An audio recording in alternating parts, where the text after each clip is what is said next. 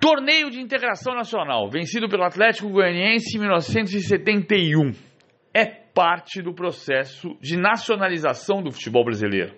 E na voz de Paulo Vinícius Coelho, nós iniciamos o quarto episódio do projeto Dragão ao Pé do Ouvido.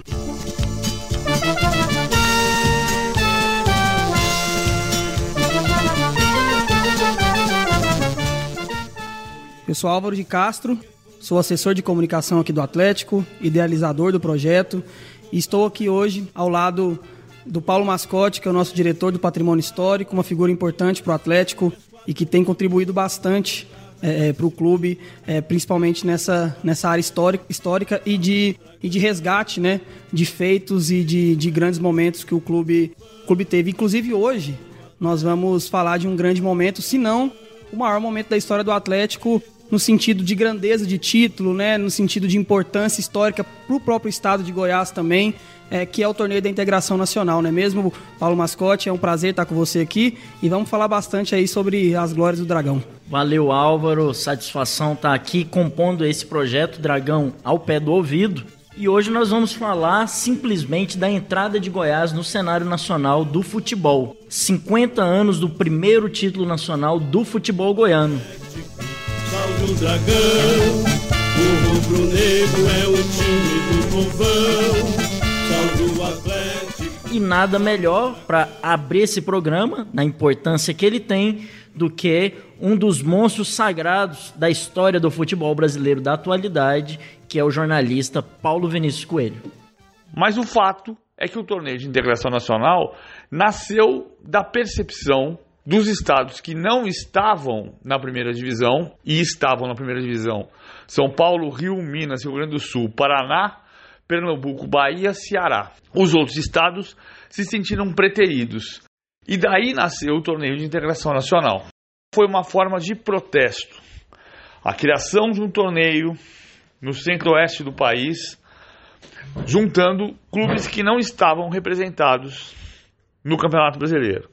Fluminense de Feira, Vila Nova, Esportiva do Espírito Santo, Goiânia, Ponte Preta, Anápolis, União Bandeirante do Paraná, Campo Grande do Rio de Janeiro, Goiás, Atlético Goianiense, Fast Clube de Manaus, Moto Clube do Maranhão, Fortaleza, Botafogo da Paraíba, Náutico, Campinas, ah, todos esses clubes participaram do torneio que acabou vencido pelo Atlético. O torneio que pretendia ser uma alternativa para os clubes que não, não haviam sido aceitos na primeira divisão do Campeonato Brasileiro.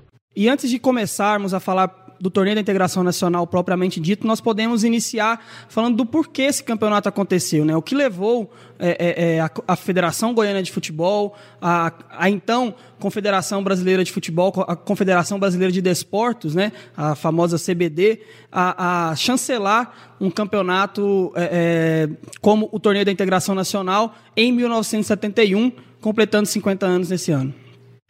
Bom, o Atlético é, ao ganhar esse título, ele coloca seu nome na história do futebol brasileiro porque ele ganha um título de um torneio que foi organizado como um protesto. Em 1971 é organizado o Campeonato Brasileiro, que nós conhecemos hoje, similar ao que é a Série A, e ficaram excluídas várias regiões do país.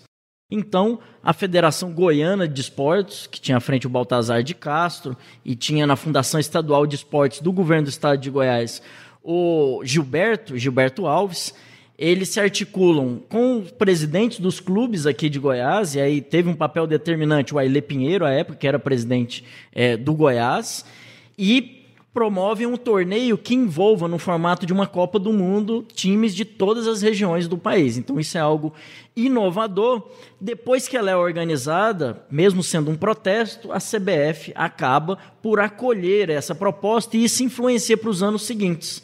Então, se o estado de Goiás foi capaz de realizar um campeonato de mais de 30 dias com times de todas as regiões do país, isso acabou pressionando a, a, a, CBD, atual CBF, a organizar um torneio nesses moldes com times de todas as regiões. E para mostrar a grandeza do campeonato, a importância que o campeonato teve é, naquele momento, é importante nós ouvirmos talvez o, aquele que estava, aquele jornalista que estava mais próximo do clube naquele momento, que é o grande cronista esportivo, jornalista esportivo, com mais de 50 anos né, de, de jornalismo no estado de Goiás, que é o Evandro Gomes, que era setorista do Atlético naquele período, era setorista da Rádio Difusora, que é uma rádio muito importante aqui do, do estado de Goiás, que é, é sediada também no bairro de Campinas, e ele também tem histórias bem legais para tratar um pouco e mostrar para nós aqui do Dragão ao Pé do Ouvido é, a importância e a grandeza que aquele campeonato teve para o período.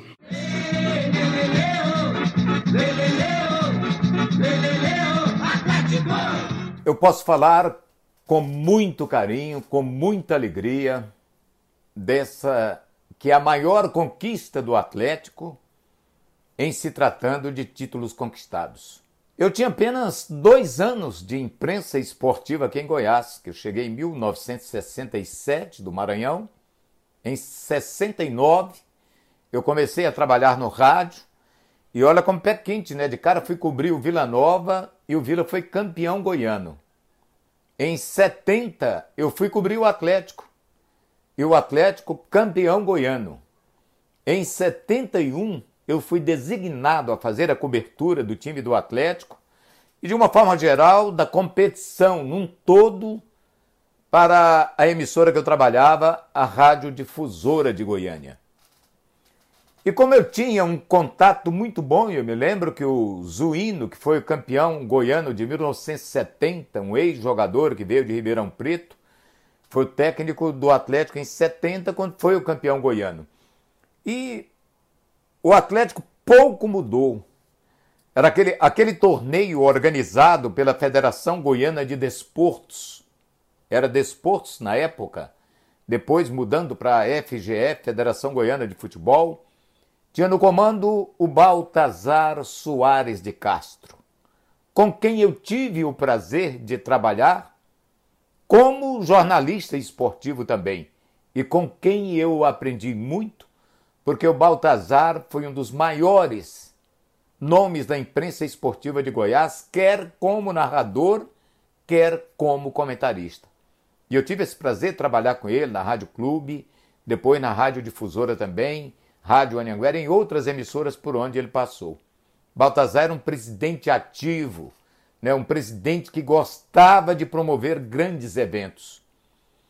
E quando foi falado desse torneio, que teve uma repercussão nacional, o governador do estado era o Leonino Caiado, ele tinha assumido justamente em 71. Era aquele governo indicado pelos militares. Né? A gente estava naquele período de retração, no período da, da ditadura militar, e os governadores eram indicados lá por cima, não é? E o Leonino Caiado, que aliás fez muito pelo esporte aqui em Goiás, basta você ver. Está de Serra Dourada, e ele que construiu. Esse torneio da integração, que foi talvez a maior competição realizada aqui, ele deu todo o apoio.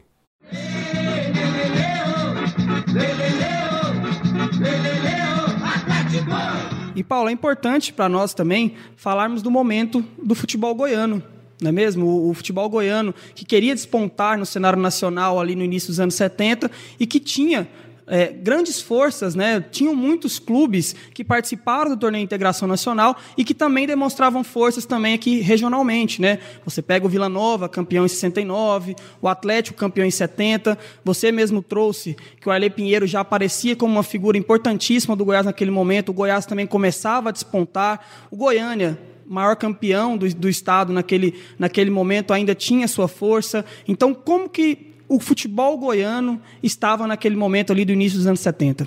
O futebol goiano é, mostrava força através de elencos muito qualificados, é uma equiparadas as equipes. Então, se você pegar aqui em 1970, o Atlético foi campeão goiano, o Vila é, foi vice, o Goiânia não foi campeão, mas ele terminou o campeonato sem perder, terminou o campeonato invicto. Você tinha jogadores no Vila Nova, como por exemplo o próprio Mosca, que depois vai para o futebol de São Paulo, vai para a própria Ponte Preta, vai para o Corinthians depois como destaque. Você tem o Atlético com um time irretocável em 1970. Você tem o Goiás bicampeão goiano em 71 e 72.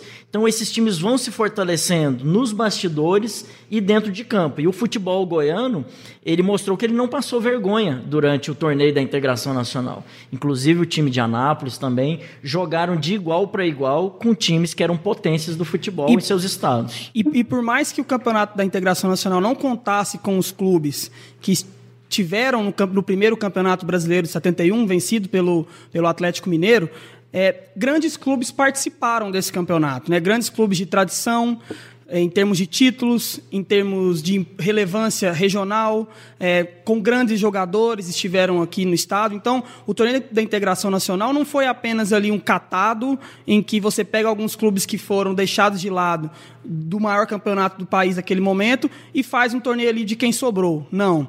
Tínhamos campeões goianos dos anos anteriores, daquele ano, no caso do Goiás.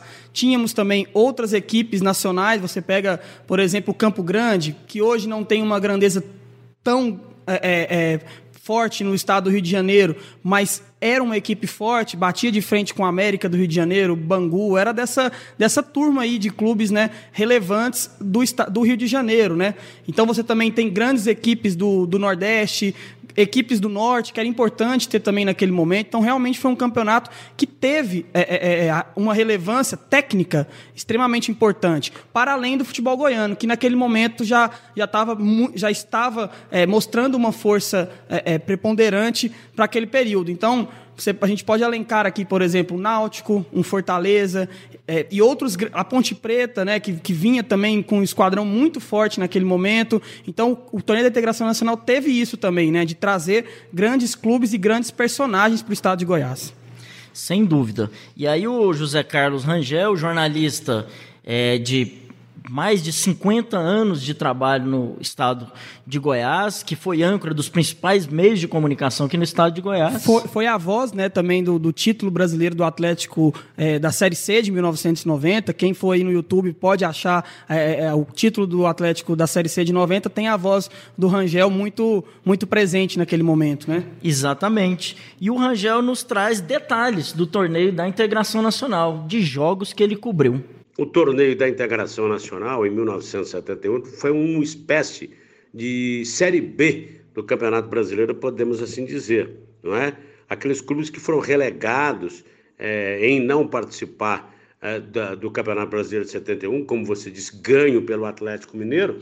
Então, uma ideia feliz né, da Federação Goiana de Futebol, na época comandada pelo Baltazar de Castro, fez esse torneio com duas chaves, uma chave em Goiânia e outra chave em Anápolis. Como detalhe curioso, mas curioso mesmo, eu fui em Anápolis fazer vários jogos, como também trabalhei em vários jogos aqui em Goiânia.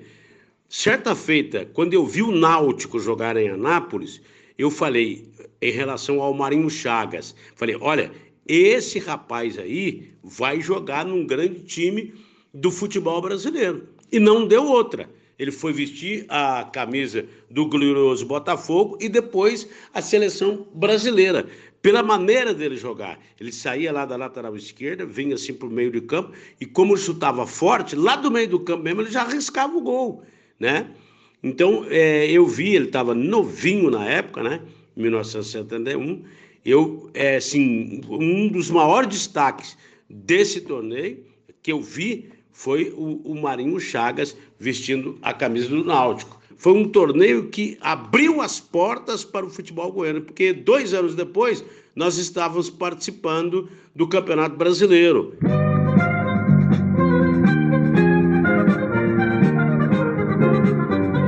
E ouvimos aí José Carlos Rangel falando sobre as percepções que ele teve de grandes craques que estiveram aqui, né? Imagina você ter a presença de um craque como Marinho Chagas no estado de Goiás durante mais de 30 dias, né? Como que isso é, movimentou a cidade? Como que isso movimentou o estado? Porque é importante dizer também, o Paulo, que não foi apenas em Goiânia, né, que o torneio da integração nacional aconteceu. Ele também aconteceu no, em Anápolis. A cidade de Anápolis teve equipes do Anápolis participou do torneio da integração e a cidade de Anápolis foi uma das sedes. Então Goiânia estava mobilizada, Anápolis provavelmente estava bastante mobilizada para receber grandes clubes e grandes craques do, do, do, futebol brasileiro para aquele momento. Como que estava a cidade, como que estava o movimento, como que as figuras políticas, como a mídia, como as pessoas viam o torneio da integração nacional. Bom, Álvaro, por tudo que a gente pesquisou, a gente encontrou matérias no Correio Brasiliense, a gente encontrou matérias na, na Gazeta é, de São Paulo, nós encontramos registros da presença da Rádio e TV Tupi, aqui cobrindo a final do torneio Integração Nacional. Só daí a gente pensa, quando é que nos anos 70 uma equipe de jornalistas ia sair de São Paulo para vir para Goiás? Porque Goiás, nos anos 70, não estava no mapa do futebol. Então, você tem de, é, a revista Placar cobrindo o período pré-organização do torneio, você tem toda semana uma notícia sobre o torneio. Você tem o governador de Goiás se pronunciando com ajuda financeira ao torneio.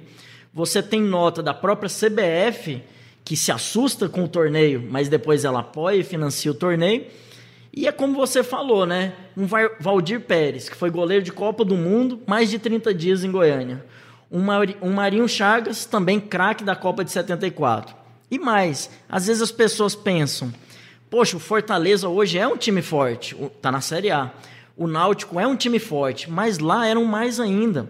Em 68 e 69, o Náutico e Fortaleza foram finalistas da Taça Brasil.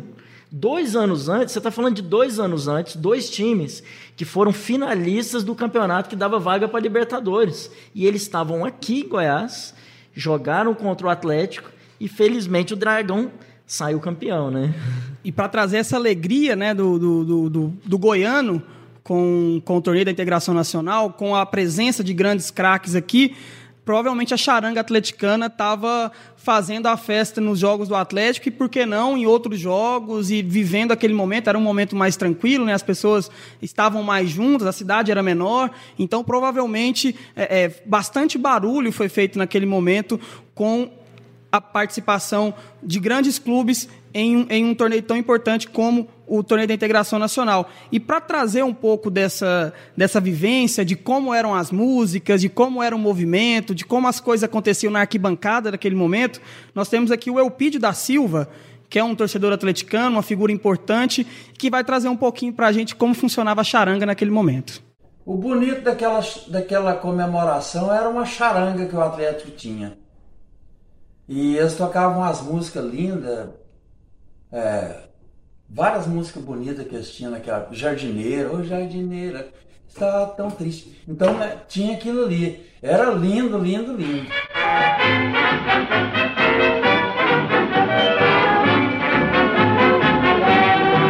Ó jardineira, porque estás tão triste? Mas o que foi que te aconteceu? Foi a camélia que caiu do galho, deu dois suspiros e depois foi a camélia que caiu do galho, deu dois suspiros e depois morreu. Ó jardineira, porque estás tão triste? Mas o que foi que te aconteceu? Foi a camélia que caiu do galho, deu dois suspiros e depois morreu. Nós falamos da, da grandeza do, das equipes, dos adversários, até mesmo dos nossos rivais, né?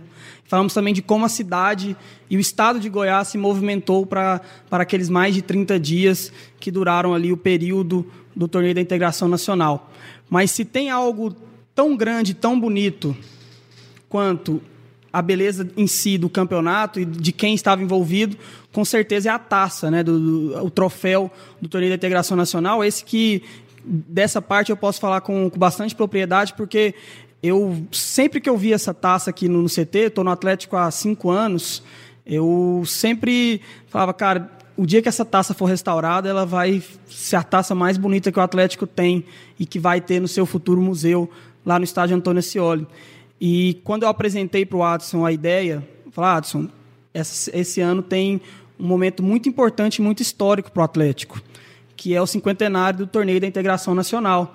Conversava muito com você, mascote, sobre esse torneio, pegava uma dúvida ou outra, você mandava ali um TBT, alguma coisa para a gente poder relembrar esse momento, e eu fui me inteirando e eu fui gostando cada vez mais do que eu lia sobre esse torneio, entendendo a grandeza é, é, que ele teve.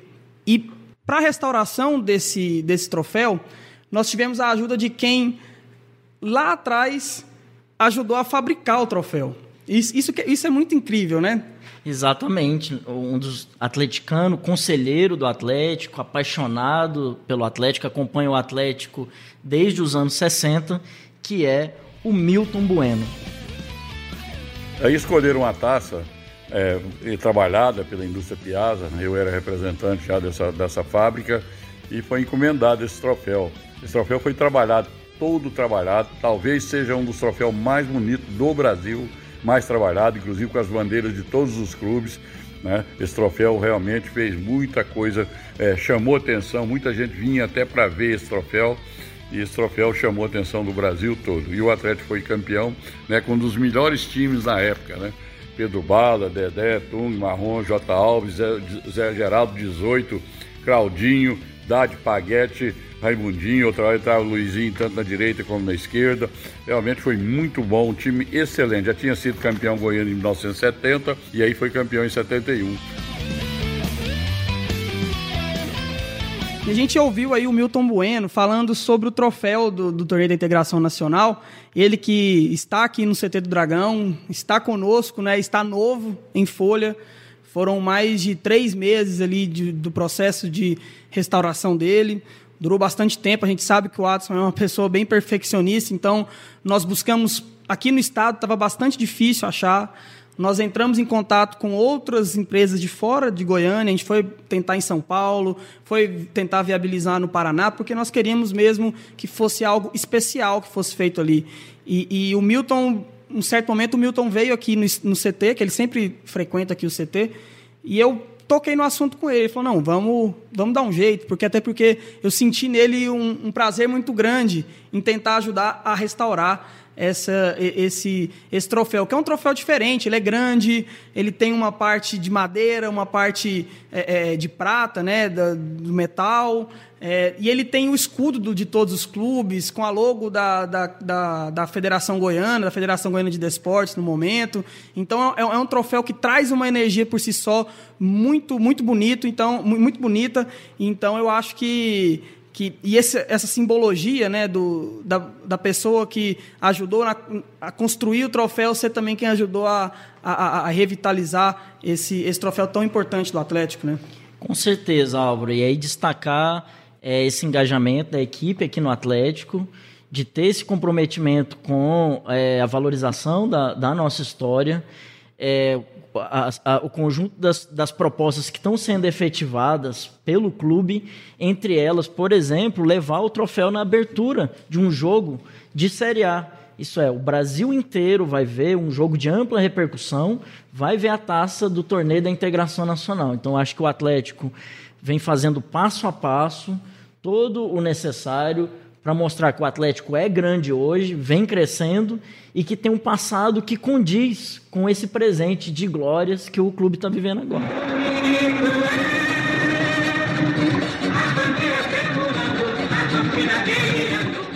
E é interessante é, nós falarmos também, agora já, já mudando um pouco de assunto, porque para o Atlético levantar esse troféu, o Atlético teve que jogar bastante, né? Foram bastante jogos durante um mês inteiro.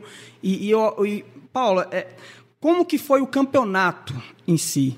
Como funcionou? Como, como foi a primeira rodada, a primeira vitória do Atlético? Né? Como que o Atlético começou aquele campeonato ali na, na semana, na, nas semanas antes, ali até a estreia? Era, era, um formato de Copa do Mundo, então teve fase de grupos, fase mata-mata. Foi um campeonato desgastante né, do ponto de vista provavelmente físico, jogos intercalados. Como que começou aquela, aquela grande campanha do Atlético?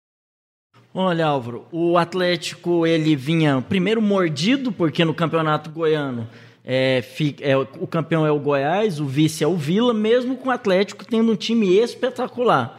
Então o Atlético estava mordido de não ter alcançado o bicampeonato, estava muito motivado de alcançar um título nacional, coisa que os rivais é, não tinham. O Atlético estreia vencendo é, por 3 a 1 o FAST do Amazonas. O FAST é uma das principais referências do futebol do norte à época. No grupo do Atlético também tem o Motoclube do Maranhão, que à época já tinha ali mais de 10 títulos estaduais, uma potência, uma grande torcida no Maranhão. Você tem na sequência um tropeço do Atlético para o Goiás, é, que é a única derrota do Atlético na primeira fase. E depois o Atlético segue uma, para uma segunda fase e aí ele devolve é, e ganha do Goiás nessa segunda fase e se gabarita né, na segunda fase para as fases finais. Meu Atlético, meu estandarte, modéstia parte, minha força quente de um dragão. Meu Atlético tem a mania de dar alegria pro meu coração. Meu rubro-negro, eu chego e vejo. Então o Atlético começou o campeonato é, é, vencendo mas também teve ali um, um, um, tropecinho, né? Que a gente não vai comentar muito aqui, mas, mas foi um, mas foi um, início de, de, campeonato e um momento também, né? Gente, nós já falamos sobre isso, né? Sobre como todos os clubes goianos ali, principalmente os, os da capital, vieram fortes e estavam fortes é, é, naquele momento. Então nós já ouvimos jornalistas, historiadores, como é você é, é, no caso. Tivemos a fala do torcedor Milton Bueno, que é um torcedor do Atlético mas está na hora de a gente falar também dos protagonistas né, desse, desse campeonato, que são os atletas. E para isso nós vamos ouvir um pouco o Pedro Bala, um dos atletas mais importantes daquele elenco, e que vai falar o que o torneio representou e contar também para a gente um pouco dos, das partidas, das partidas mais difíceis que o Atlético teve naquele campeonato. Olha, representou muito, porque eu tinha vontade de estar no estado onde eu pudesse ganhar alguma coisa, ganhar algum título. Porque no futebol mineiro, o time do interior, a chance é muito pequena. Só dava Atlético Cruzeiro. E quando eu vim para Goiás, as coisas mudaram. Então, para mim, representou muito, muita coisa, não só porque eu também estava representando outro estado e representando também a cidade de Goiânia. Para mim, os jogos mais difíceis foram os os dois primeiros foi, é, contra o Fast de Manaus, quando nós ganhamos de 3 a 1, e contra o Motoclube do Maranhão, porque a expectativa desse torneio, a expectativa dessa, dessas duas partidas foram muito grandes. Então, foi assim, a, a, a, a, a coisa que. aquela expectativa né, de início de, um, de alguma coisa, uma partida. É isso aí. Agora, Quanto a, a, a, sua uma defesa, eu creio que tenha acontecido na decisão contra a Ponte Preta. E após uma primeira fase que o Atlético finaliza na segunda colocação do grupo C do torneio da integração nacional, atrás do Goiás, que fazia parte ali do grupo do Atlético, junto com o Fast Clube e com o Motoclube, os dois goianos se classificam e o Atlético vai para uma segunda fase inteiramente goiana, não é mesmo? A gente tem ali o Atlético, o Goiás, o Vila Nova e o Anápolis. São as três equipes que, que passam de fase e que formam, assim, o grupo que vai para a segunda fase. Do outro lado, nós temos Fortaleza, o Náutico do Marinho Chagas, que nós falamos tantos aqui, cai na primeira fase, né? cai em um grupo complicado e acaba ficando de fora da, da segunda fase do torneio. E ali naquela segunda fase, uma fase de clássicos, né, Paulo? Então a gente teve bastante emoção naquele momento.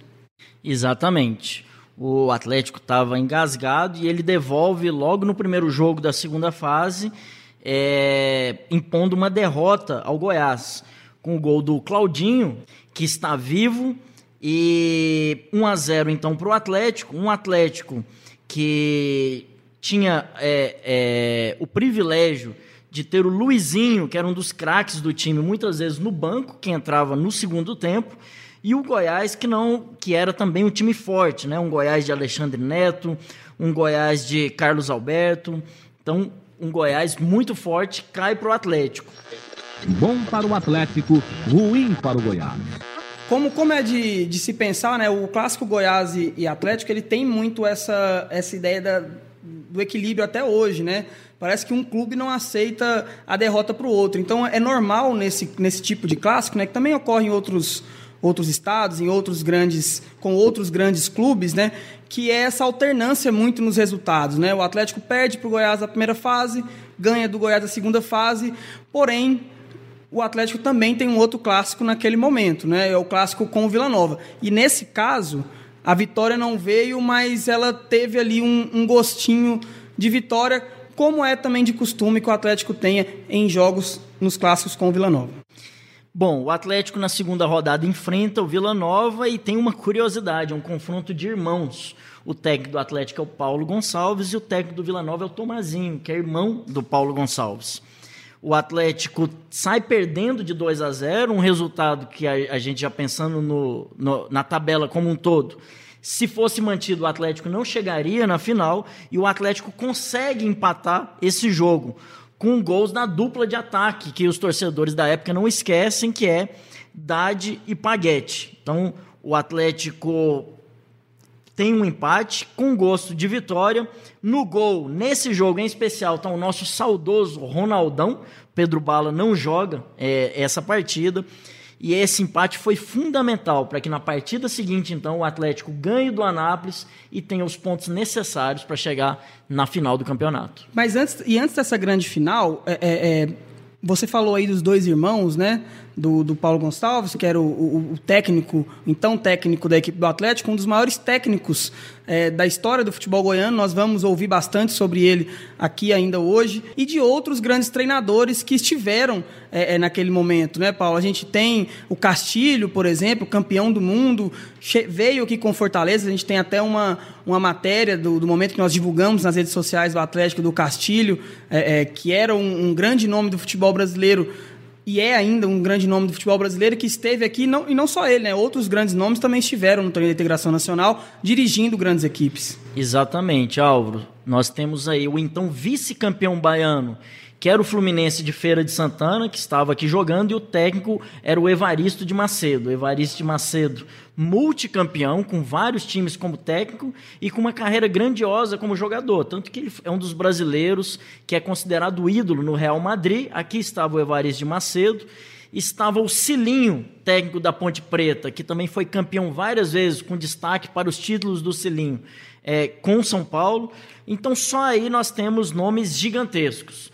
Paulo Gonçalves, considerado o maior técnico da história do futebol goiano, ele só tem título nacional com uma equipe, que é com o Atlético Goianiense, o título do torneio da integração nacional. E para falar sobre o Paulo Gonçalves, uma figura tão importante né, para o cenário não só do Atlético, mas para o cenário do futebol goiano, é, nós vamos ouvir o Joaquim Batista, que vai falar um pouco sobre como o Paulo Gonçalves chegou ao Atlético naquele momento. Esse, esse campeonato foi extraordinário. Senhor, o Oswaldo Capel ajudou demais na, na, realização disso aí. O, o Antônio Senhora que trouxe o, o Paulo Gonçalves para trabalhar no Atlético, lembro demais. É, muitos jogadores foi revelado, hoje até citei aquele Marinho, lateral esquerdo loirinho, o Leão deu uns cascos nele, foi na seleção do Náutico. O Náutico comprou, ele deu Botafogo, foi revelado aqui pelo Náutico. O goleiro da Ponte Preta era o Wilson, ele machucou, entrou o Valdir Pérez, jogou por muito tempo, foi titular, foi para São Paulo, seleção brasileira.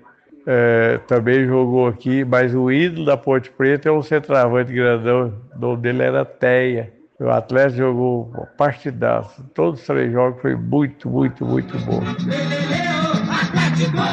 E nesse papo de técnicos, é, nós falamos do Cilinho, nós falamos do grande Evaristo Macedo, do Tomazinho e do Castilho.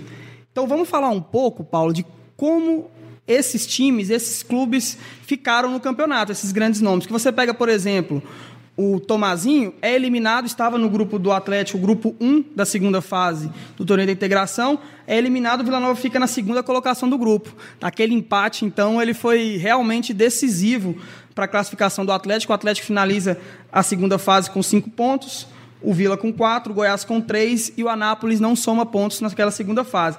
Já o grupo 2 é onde o, o, bicho pega, né, no sentido de grandes nomes é, de técnicos daquele, daquele período. Por quê? O grupo tinha Ponte Preta, Fluminense de Feira, Fortaleza e o Botafogo da Paraíba. E a Ponte Preta fica em primeiro lugar e vai para a final para enfrentar o Atlético. Então, o Cilinho chega à final do torneio de integração nacional. Já o Fluminense de Feira, que é a equipe do Evaristo Macedo fica na segunda colocação com três pontos e o Fortaleza do Grande Castilho, campeão do mundo, fica na terceira colocação do grupo é, com apenas três pontos. Então, assim, era um, foi um campeonato muito disputado, foi um campeonato onde as equipes é, é, é, é jogaram a Vera, né? Jogaram para vencer de fato. Teve até o torneio início para para algumas equipes se classificarem para o torneio da integração nacional. É importante a gente destacar isso. E mais uma vez, para falar sobre a força dessas equipes, o Moacir Cícero de Sá, grande atleticano, vai falar um pouco para a gente sobre essas equipes aí que o Atlético enfrentou ou não enfrentou no campeonato. A época tinha 16 anos, né? 71, eu sou de 55, 16 anos completos. Foi um grande torneio e que esse pessoal novo hoje, torcedores, que veio uns times que participaram, pensa, nossa, esse torneio foi muito fraco, esses times. Mas a época eram times grandes, assim, dentro dos próprios estados. A desportiva lá de, de, é, de Vitória, Ponte Preta sempre foi um timaço, o Fast, o Fast era um, é, era um timaço lá em Manaus lá na região do Amazonas, motoclube, com as camisas rubro-negras também, né? Então foi um torneio, fora os nossos times de Goiás, né? De Goiânia, de Goiás, aqui o Campinas, Vila Nova, Atlético, Goiânia.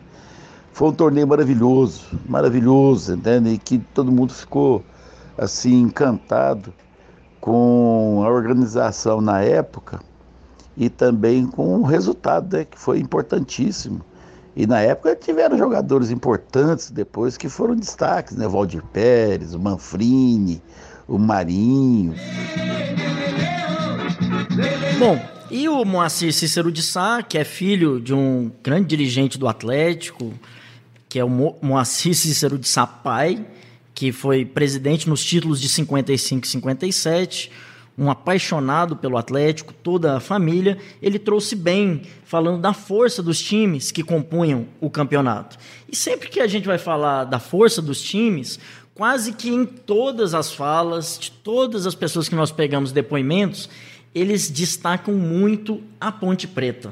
Então, que time era esse da Ponte Preta que veio para Goiás disputar o torneio da integração? E a Ponte Preta é, uma, é, um, é um clube assim que, que tem uma grandeza absurda e ao mesmo tempo é um clube que labuta bastante pelo, por um título, né? Então, com certeza naquele momento é, era muito importante para a Ponte Preta vencer aquele campeonato. A Ponte Preta já tinha batido na trave N vezes, já no início dos anos 70, em títulos. Você mesmo trouxe que a Ponte Preta foi vice-campeã paulista anos anteriores. Também pesquisei os anos posteriores.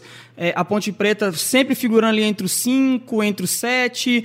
Em 77 é vice-campeã do Campeonato Paulista, perdendo para o Corinthians. Então, uma equipe que ali também buscava com muito afinco é, um grande título, né, Paulo? Com certeza. E aí, para nós é uma satisfação poder ouvir uma das grandes estrelas daquele time que esteve presente no torneio da integração, que é o jogador Mosca. O Mosca, que inclusive é capa de uma das revistas Placar, no ano de 1971, que diz as grandes promessas do futebol brasileiro. E o Mosca está ali na capa da revista Placar. A maioria dos jogadores da Ponte, todo ano, ela negociava no mínimo três jogadores ao final do Campeonato Paulista, que era a sustentação do clube. Era um clube que revelava grandes jogadores, a base era muito boa e ela se mantinha sempre no nível alto. Era, também era complicado. Se você não tivesse ali uma equipe ali com uma, um poder fortíssimo ali, você ia enfrentar, por exemplo, naquela época lá, um São Paulo, o meio do campo do São Paulo era Roberto Dias, Pedro Rocha e Gerson. Roberto Dias e Gerson, jogadores de seleção brasileira. Pedro Rocha, considerado o Pelé do, do, Uruguai. Você ia jogar contra o Palmeiras, o meio de campo do Palmeiras era Dudu, Ademir da Guila e vinha, três a nível de seleção. Você ia jogar contra o Santos, lá vinha Clodoaldo, lá vinha Pelé, lá vinha Brecha, Negreiro, era, era timaços, eram, eram clubes que todos todos é, é, participavam da seleção brasileira, é até diferente de hoje. Hoje você vê que os grandes clubes nossos tem poucos jogadores na seleção brasileira. Então o nível do futebol era espetacular, era maravilhoso. Eu agradeço a Deus até hoje por ter participado dessa época. 37 que fundaram em Campinas um esquadrão famoso com garra e disciplina. Foi em 37 que fundaram em Campinas esquadrão. A Ponte Preta contava também, Paulo, com jogadores como o Nelson Batista, né, que veio a ser um, um excepcional técnico, pai do Eduardo Batista também, grande técnico é, brasileiro da, é, da atualidade, né? O Eduardo Batista na atualidade. Valdir Pérez, né? Goleiro que veio, goleiro de Copa do Mundo, um goleiro importante. Então a Ponte Preta veio muito forte para esse campeonato, mas tinha um certo clube rubro-negro que talvez tenha vindo ou veio com uma força ainda maior. Porque o Atlético, além de ser um grande time, o Atlético também contava com um fator que é importantíssimo no futebol e nós que vivemos a pandemia agora, é, estamos vivendo a pandemia é, nesse período, nós, que, eu que trabalho junto com o grupo, você que como diretor do clube, você como torcedor do Atlético, sabe que a importância da torcida, né? da, da, da do, da torcida estar presente dentro do estádio. Então, com certeza, naquele momento, é, da final do torneio da integração nacional, quando Atlético e Ponte Preta chegam à final, o fator casa, o fator torcida, o fator estádio olímpico pesou bastante. Com certeza, Álvaro. Para todos os depoimentos que nós temos da final do Campeonato Goiano do ano anterior, 1970, apontam que o estádio estava dividido meio a meio entre os dois clubes de maior torcida, que à época era o Atlético e o Vila Nova. Em 1973, a Placar faz uma pesquisa em todo o país para saber quais as maiores torcidas do país. Em Goiás, ganha do Atlético, com uma folga larga na frente de Goiás e Vila Nova. Então, todos os depoimentos que nós temos é que a torcida do Atlético fez do Integração, fez do Estádio Olímpico um verdadeiro caldeirão. E dentro de campo, isso refletiu no comprometimento dos jogadores. A gente pode ouvir aqui o Pedro Bala que ele traz para a gente como é, que time era esse, como é que era essa defesa, como é que era é, esse ataque, qual que era o clima e o pacto ali dentro do elenco para chegar e ir para uma final dessa. Eu orientava muito o Tung e o Marcos, porque o Té era um cara, além de ter uma boa estatura, ele era um cara muito bom de cabeça, que eu já tinha jogado contra ele, ele do São Paulo e contra ele na Ferroviária de Araraquara. Eu falei, ó, bola de escanteio, se vocês me, não me atrapalham não, que eu vou sair. E tanto é que ele fez uma, uma, umas duas, cabeceou umas duas bolas perigosas para dentro do gol, eu consegui fazer a defesa. Mas eu sempre orientava bem o Tung e o Marcos. A gente se entendia bem. Agora, quanto o meio de campo, não, o meio de campo do Atlético era. Perfeição não existe, mas é o melhor que eu já joguei até hoje. O ataque do Atlético, o Luizinho era um cara experiente, que a história conta, a história não.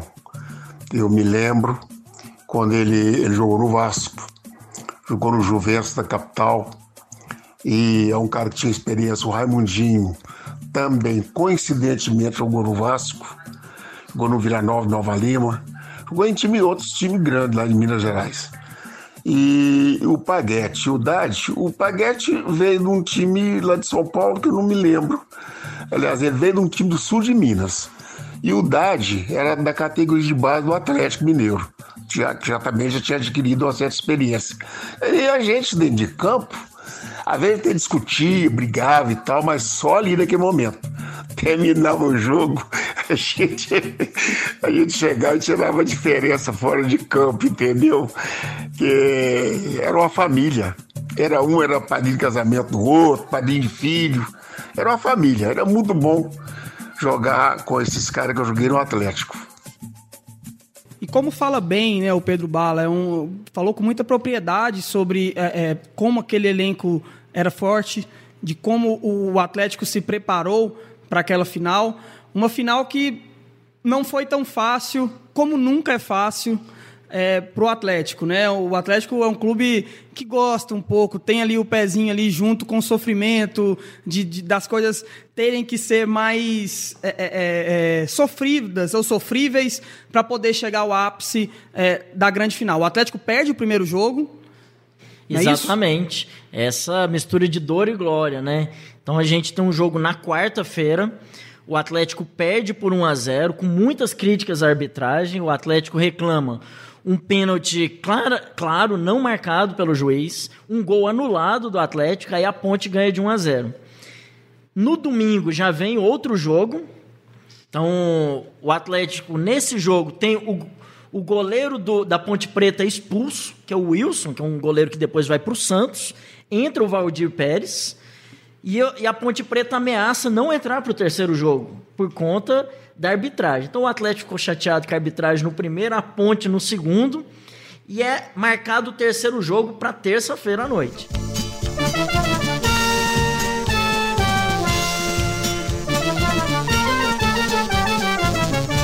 O rubro-negro partiu para a arrancada rumo ao título. Um esquadrão famoso com garra e disciplina. Foi em 37. E Paulo, se um time reclamou no primeiro jogo, o outro time reclamou no segundo. E para resolver as coisas, nós teríamos que ter então, quis o destino que nós tivéssemos um, um terceiro jogo para poder decidir aí sim quem era de fato o primeiro campeão do torneio da integração nacional. E como que foi aquele dia? Como que, que aconteceu esse fatídico e importantíssimo terceiro jogo? Então, Álvaro, o, todos os depoimentos, sempre ex-atletas, cronistas, dizem que a memória mais marcante que eles têm é desse jogo final, numa terça-feira, Atlético e Ponte Preta. Pelo regulamento da época, seria campeão quem alcançasse quatro pontos. A época a vitória valia dois pontos.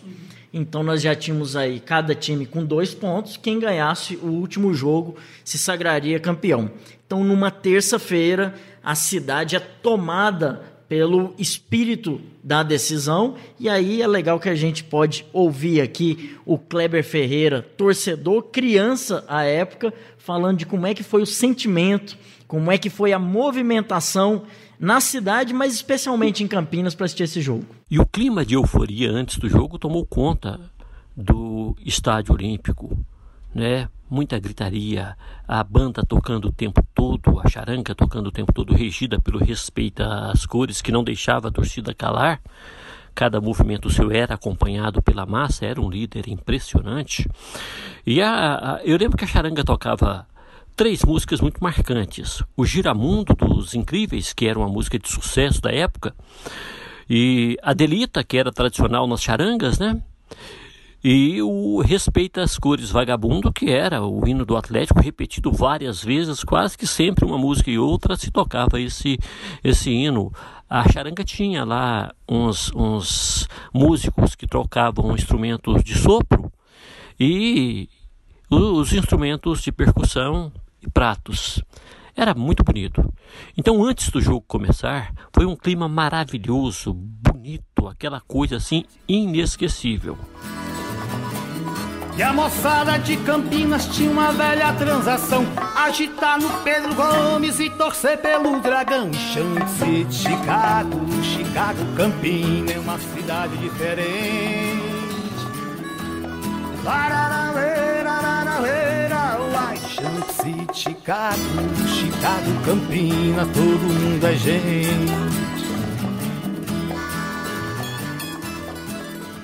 E se a torcida do Atlético estava bastante entusiasmada com aquela final, não só a torcida do Atlético, né, Paulo? Provavelmente o, o goianiense, o goiano naquele momento é, é, estava é, acompanhando o jogo e provavelmente torcendo para um dos lados. Eu espero que tenha sido o lado do Atlético. Mas veio também gente de São Paulo, né? Veio pessoas de São Paulo, de Campinas, mas da cidade de Campinas, vieram acompanhar essa, essa partida. E nós temos um depoimento sobre este, este, essa chegada de Ponte Pretanos aqui a Goiânia para a final. Então nós temos o Nilson Bueno falando um pouco sobre como vieram os torcedores da Ponte Preta para o terceiro jogo da decisão do torneio de integração nacional. Bom, a única coisa que eu queria falar para você é que eu, eu naquele tempo eu pertencia à diretoria do Atlético.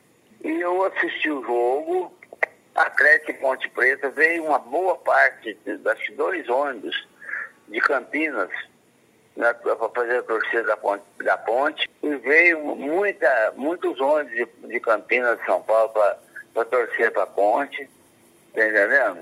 E com um grande clima, né, um clima realmente de final de campeonato, se inicia a final do torneio da integração nacional entre Atlético e Ponte Preta. Um jogo provavelmente nervoso, tenho certeza que deve ter sido um jogo nervoso, até pela história da, dessa própria de, dessa final, né? Uma final com poucos gols, decidida em três jogos. Então, provavelmente aquela partida teve ali um, um quê de decisão ainda maior do que as duas primeiras. É, e nada melhor do que a gente ouvir ali os principais atores e personagens que estavam dentro de campo. Então, acho que as falas do Pedro Bala e do Claudinho, o, a grande referência na defesa, o Pedro Bala, e o Claudinho, das referências do Atlético na linha, falando um pouco sobre como é que foi esse embate. Meu Atlético, meu estandarte, modéstia. É, foi um, foi uma, uma sensação muito boa da gente ter ficado na final. E nós, os jogadores, nós conversamos muito sobre o, o jogo, que a gente tinha que lutar muito para a gente honrar a camisa do Atlético e principalmente para fazer não só a diretoria do Atlético, mas também o, o São Antônio Scioli, fazer a felicidade dele, que a felicidade do, do, do São Antônio Scioli era o time do Atlético, sempre foi. Então o que que acontece? A gente chegava no estádio e sentava no meio da torcida. Tinha aquela, ali no Olímpico, aquela área ali que é a, tribunal, tribuna de honra, a gente sentava ali, conversava com, com, com, com, com o torcedor, torcedor do Vila, torcedor do Atlético, todo mundo. A gente não tinha essa, essa coisa que tem hoje, o jogador tá escondendo, tá, sabe, não, não tá dando atenção para o torcedor.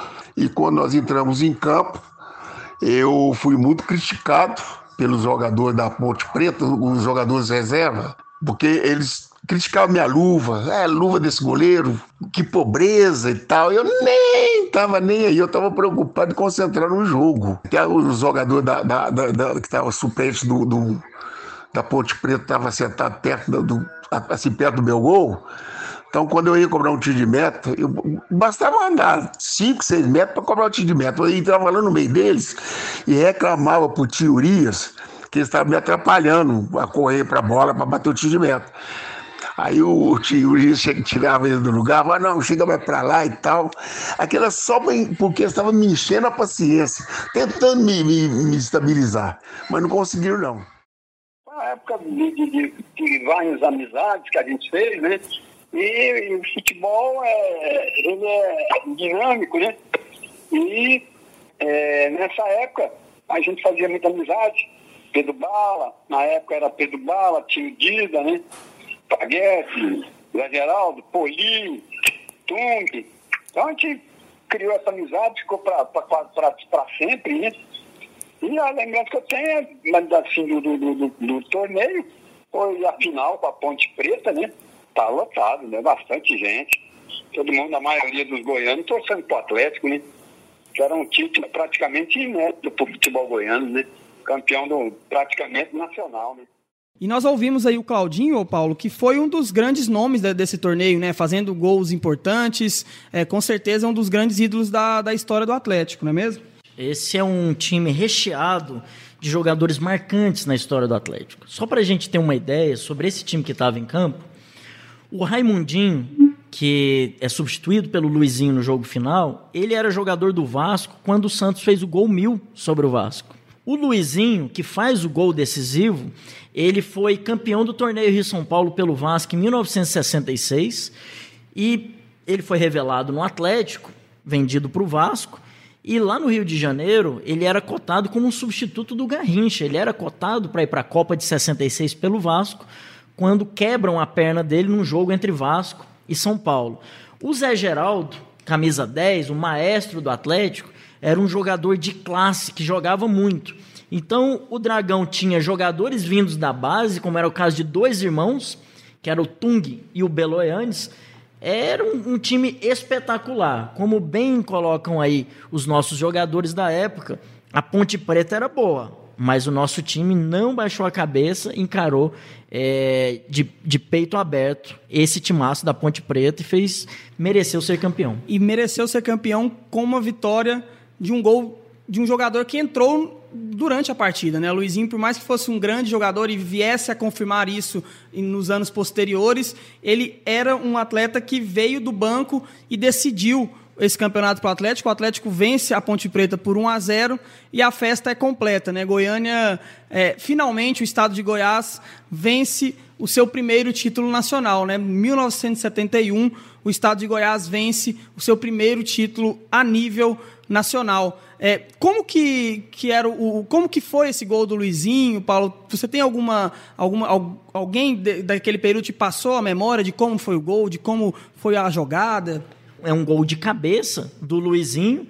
Ele entra no final do jogo. O Luizinho era um jogador já de destaque, que já tinha sido cotado para a seleção, campeão com o Atlético em 64, já tinha jogado pelo Vasco, mas ele tinha quebrado a perna, então tinha essa questão e ele soube entender e jogar pelo coletivo. Então, alguns jogos ele entrava titular, alguns jogos na reserva, e ele sempre muito ofensivo, ele era aquele ponta que ia para cima, ele entra e decide a partida e marca é, definitivamente o seu nome na história do Atlético. E só para a gente pensar, Álvaro, sobre a repercussão, o que, que isso significava, em 1971, o Goiás tinha dois títulos estaduais. É, o Atlético, que já vinha de campanhas nacionais boas nos anos 60, tendo ficado em sexto lugar na Taça Brasil de 1968, tendo ficado em décimo lugar na Taça Brasil de 65, o Atlético mostra que o time goiano, com maior estrela para o Nacional, que não tinha essa questão de enfrentar times de fora, era rubro-negro. O estado de Goiás era rubro-negro de uma vez por todas. O estádio estremece, a galera enlouquece, foguetório ensurdece para o dragão entrar. Vem de garra afiada, lançando fogo lupada. E se a bola é rolada, é gol! Vamos jogar! E com o título, o Atlético teve que comemorar esse título. Né? E o torcedor atleticano ele tem uma, uma mania, uma tradição de que quando ganha alguma coisa eles vão só tem um lugar na cidade onde, onde todos podem ir. E esse lugar você conhece tão bem quanto eu e muito melhor do que eu, que é o estádio Antônio Ascioli.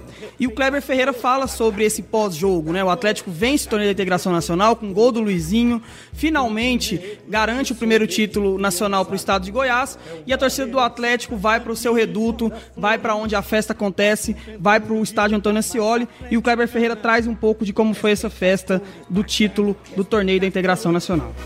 Sai da frente que o dragão é chapa quente. Sai da frente. Foi tão grandiosa aquela terça-feira da conquista do torneio da integração nacional que nenhuma imagem apaga a alegria daquele dia e a luz daquele momento. É inesquecível. Difícil foi no, oito, no outro dia, quando, 6 e 15 da manhã, minha mãe bateu no meu ombro para levantar e ir para a escola cansaço, mas levantei e fui para a escola. E o assunto no educandário Rodrigues Alves não era outro, era só a conquista do Atlético. Todos falavam, os professores na sala de aula, os alunos, a maioria era atleticana. Sangue vermelho que corre em minhas veias e a cor negra brilha Bom, e como muito bem é, falou o Álvaro, como a gente ouviu aí em vários depoimentos, o Atlético é um clube de raízes comunitárias. Então ele é muito abraçado pela comunidade. É, então Campinas ficou em festa. E nós temos alguns personagens que marcam muito essa comemoração do Atlético, são os chamados torcedores símbolos. Como o Evandro Gomes destaca para gente, alguns desses torcedores símbolos. Lembrava lá do meu querido Respeita as Cores, maranhense como eu. Né? O Respeita veio de São Luís do Maranhão. Ele solitário com aquele bumbo dele lá, gritando Respeita as Cores, vagabundo. A bandinha do seu Luli lá nas arquibancadas, animando uma festa. Gente, eu lembro tantos torcedores do Atlético naquela época, né? a nossa saudosa Dalva de Oliveira, Claudino da Silveira, Dona Maria Leila Marques, que até hoje está aí acompanhando os jogos do Atlético, né? Seu Luli, respeita as cores, tanta gente boa, impossível. O Atlético meio é um time muito simpático, um time queridíssimo. Grande abraço a todos vocês, grande abraço a essa torcida fantástica do Atlético Clube Goianiense.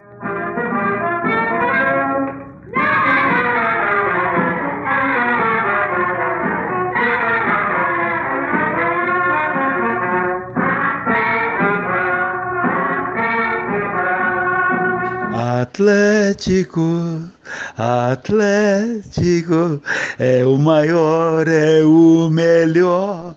Só joga com a cabeça, não há quem apareça, pois o dragão é o campeão. o Evandro Gomes traz muito bem quem eram esses torcedores símbolos, né, que marcaram e marcam a história do Atlético. Nós temos o próprio Pedro Bala, falando sobre a comemoração, e, esse, e ele faz um destaque que o, o elenco estava fechado para oferecer o título para uma pessoa muito especial na história do Atlético. Vamos ouvir aí o Pedro Bala. E nós, os jogadores, nós conversamos muito sobre o, o jogo, que a gente tinha que lutar muito para a gente honrar a camisa do Atlético e principalmente para fazer não só a diretoria do Atlético, mas também o, o São Antônio Scioli, fazer a felicidade dele. Que a felicidade do, do, do São Antônio Scioli era o time do Atlético, sempre foi. E o que, que aconteceu? A festa mesmo nós fizemos na casa do São Antônio Scioli, que era uma casa muito grande na Avenida Mutirão, no setor Coimbra que ele reuniu lá a imprensa e tal. E como Fabia fez a mesma coisa quando nós ganhamos o título no ano anterior, o título campeão goiano. É... E foi muito legal. E a minha felicidade é, foi essa taça ter ficado no futebol goiano e também ter feito a alegria do patrono do clube. Eu estou até ficando emocionado, porque era uma pessoa que ele tratava o jogador do Atlético como filho. E a gente agradecia por isso. São Antônio Cioli.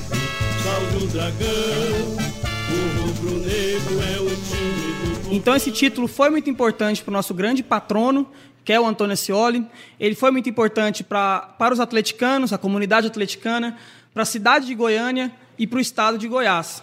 Mas será que esse título, ô Paulo, aí eu, eu, nós precisamos conversar um pouco mais sobre isso, porque é algo que, ao relembrar um título desse tamanho, nós temos, nos vem na cabeça, né? O torneio, a Taça Brasil foi é, é, acoplada ao, aos títulos do Campeonato Brasileiro, assim como o Robertão. Então eu te pergunto, nós temos argumentos e elementos para reivindicar este título do Torneio de Integração Nacional como um título de Série B, por exemplo? Álvaro, com certeza. É, quais elementos hoje embasam o Atlético no seu pedido à CBF pelo reconhecimento desse título como um equivalente a uma Série B, uma estrela de prata na camisa, ou mesmo como um torneio nacional, como é, outros, outros torneios, mas que são considerados campeonatos nacionais?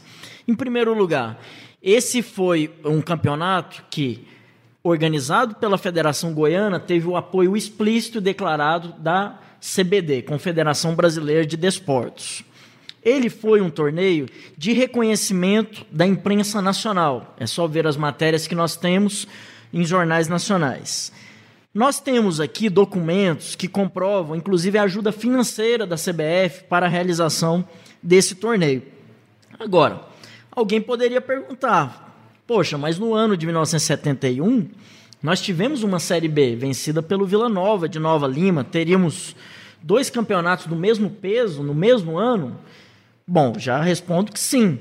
Em 67, 68, nós tivemos dois campeonatos reconhecidos como que nós conhecemos como Série A, que era a Taça Brasil e o torneio Roberto Gomes Pedrosa, o Robertão. Então, nós temos dois campeões da elite em 68.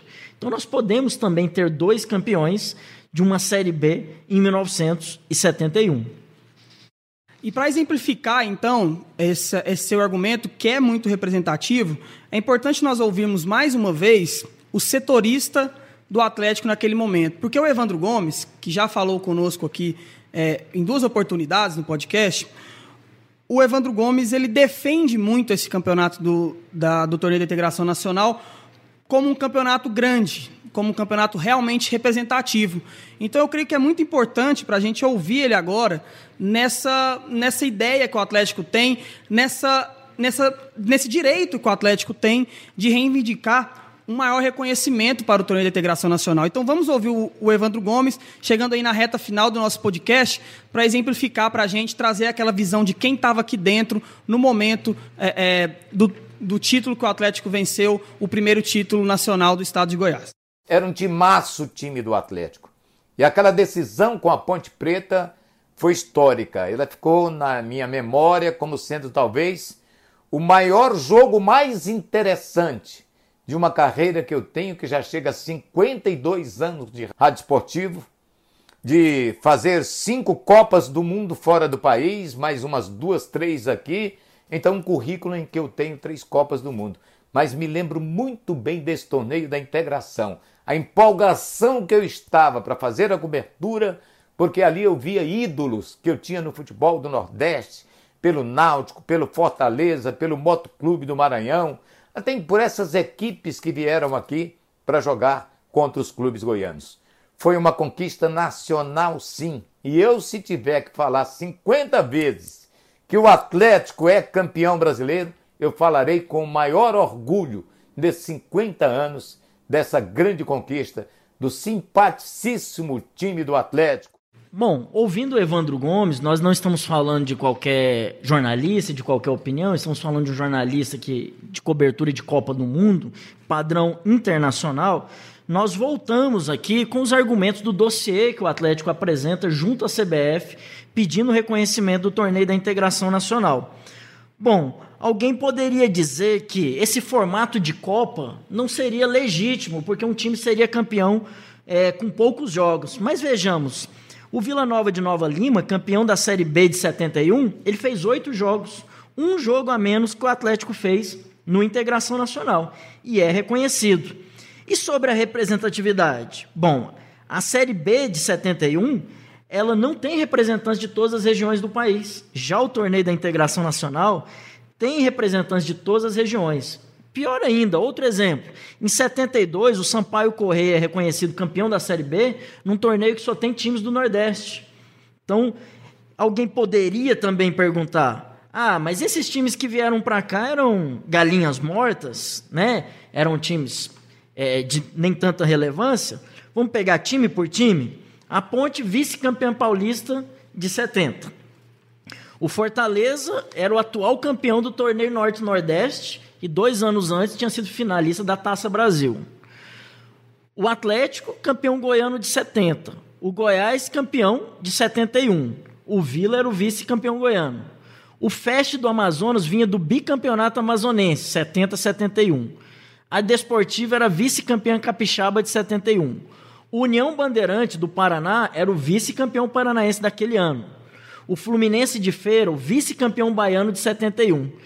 E o Náutico tinha sido finalista três anos antes da Taça Brasil, além de ter vindo de um hexacampeonato pernambucano. Aí você pega times grandes e representativos do Nordeste, como o Botafogo da Paraíba, campeão estadual, o Campo Grande do Rio de Janeiro, que é um time que tem um título de Série B no seu currículo, que ganhou um pouco depois, e além do Moto Clube, que nós já falamos que era um multicampeão é, do Maranhão. Aí a gente pensa, poxa, tem times aqui no estado de Goiás que comemoram Copa Centro-Oeste, Taça Brasil Central, que envolveu quantos times de peso, quantos bons jogadores tiveram aqui. E mais, qual a última vez que um time goiano ganhou um título com onde os outros times tivessem jogadores de nível de seleção brasileira atuando, como foi o torneio da integração nacional. Então, pela representatividade, pelo peso, pela força dos times, o torneio da integração nacional ele é um exemplo para o futebol brasileiro e ele tem tudo para ser reconhecido com mais uma estrela de prata. Sem dúvida, é o primeiro título nacional do futebol goiano. O Atlético é tão tradicional que em 71 ele já ostentava uma estrela de campeão nacional. Eu gosto sempre de brincar, futebol não começou nos anos 90.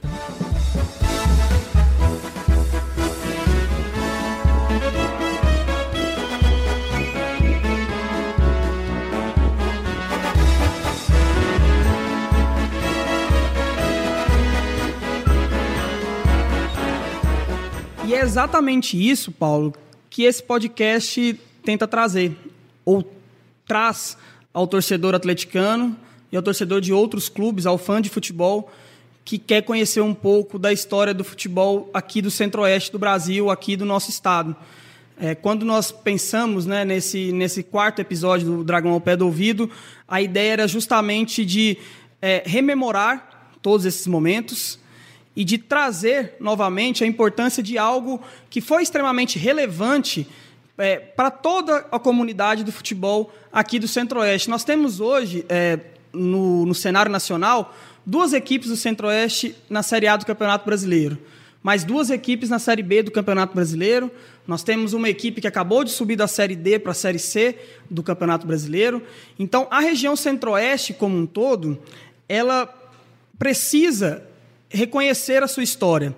E se tem um clube que reconhece a sua história e que vai sempre é, exaltar essa história, é o Atlético Goianiense, por termos essa história.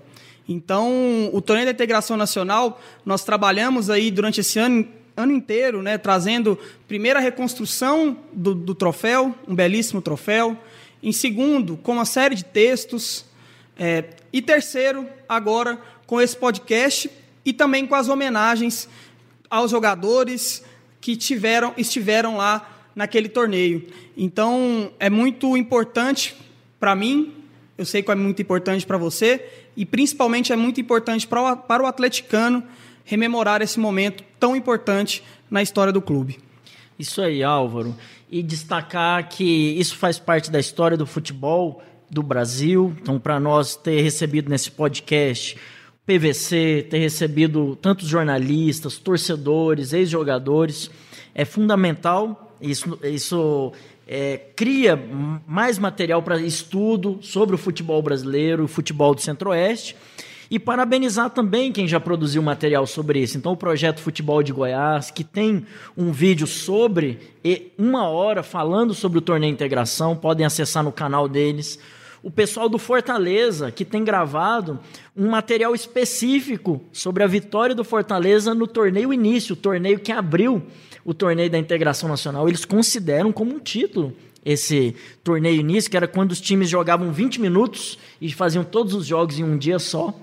Então, é, para a gente ver a importância disso. Né? Lá em Fortaleza, eles estão celebrando a conquista do torneio início. O futebol de Goiás já produziu material. O Jornal Popular, né, que recentemente também produziu uma ampla matéria com o Jânio José, excepcional repórter aqui do estado de Goiás, que, que trouxe também uma grande matéria sobre o jubileu. Né? Ele usa o termo jubileu é, é, do título da, da integração nacional. Eu acho que esse ano de 2021 com o Atlético também na elite do futebol brasileiro, né, engrandece ainda mais as nossas memórias, né? É claro que o, presente ele ajuda também a você relembrar o passado, né? O Atlético, a fase que o Atlético está nacionalmente, nos ajuda a poder trazer aqui para o torcedor é, de outros estados, de outros clubes, que o Atlético tem uma história, uma vasta história dentro do cenário do futebol brasileiro, não só do, do futebol regional aqui. Exatamente. Então, agradecer muito a oportunidade, parabenizar o Álvaro, toda a equipe de comunicação do Atlético pelo projeto é, Dragão ao Pé do Ouvido. Parabenizar o Adson, presidente do Atlético, porque hoje, sem dúvida, o Atlético é o clube mais conectado com a valorização da história do futebol. E eu espero que isso inspire os outros clubes goianos, os outros clubes do Centro-Oeste. Então, o Atlético, que é o primeiro clube da capital, né, o clube mais antigo em atividade da capital goiana, ele celebra os 50 anos do torneio da integração nacional. Só para a gente ter uma ideia, uma última coisa, uma última menção. O considerado melhor árbitro da história do futebol goiano é o Urias Crescente. Ele deu uma entrevista recentemente dizendo que o jogo mais importante que ele apitou na vida dele foi Atlético e Ponte Preta na final do torneio da integração nacional. Então nós estamos falando de um momento muito rico. Participar desse momento é muito importante e a atitude atual do Atlético de querer constituir um museu, de valorizar a sua história, de levar a taça do Integração Nacional para a abertura de um jogo de Série A, mostrando para o Brasil todo não só a sua história, mas a história desses 16 clubes que disputaram a integração é fundamental. Né? Vida longa a história do Dragão e que venham é, mais podcasts aí. Parabéns aí toda a equipe da Reverbera, a equipe de comunicação do Atlético, a diretoria do Atlético, que venham mais e mais podcasts nesse sentido. E com isso nós vamos encerrando essa primeira temporada aqui do Dragão ao pé do ouvido. Nós, você é a segunda vez que participa com a gente aqui, né? Com, com você trouxe um, podcast fantástico também sobre a história do Atlético, aí trazendo aí todas as décadas que percorreram a história do Atlético. Agradecer a Bárbara Falcão e a Reverbera, que esteve com a gente, que confiou no projeto, que gostou do projeto e que está com a gente aí nesses meses. E dizer que nós pretendemos voltar no ano que vem com mais conteúdo em áudio para a torcida do Atlético, seja em mais plataformas, nesse, nesse, nessa linha do podcast que nos agradou bastante, agradou bastante as pessoas de dentro do clube, agradou bastante os torcedores e que nós continuemos trazendo a história do Atlético e também valorizando a história do Atlético. Por quê? Valorizar a história do Atlético Goianiense é valorizar a história do nosso futebol. E é importantíssimo hoje, em 2021, que o futebol goiano esteja e continue forte. E é para isso que nós vamos continuar lutando aí nos próximos anos. salve o Atlético, salve o Dragão. O rubro-negro é o time do povão. Salve o Atlético, salve o Dragão. O rubro-negro é o time do povão.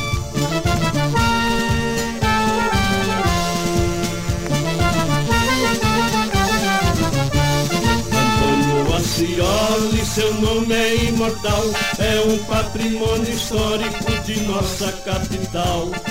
Antônio Ascioli, seu nome é imortal, é um patrimônio histórico de nossa capital. Salve o Atlético, salve o Dragão, o rubro-negro é o time do povão. Salve o Atlético, salve o Dragão. O rubro-negro é o time do povão. O rubro-negro é o time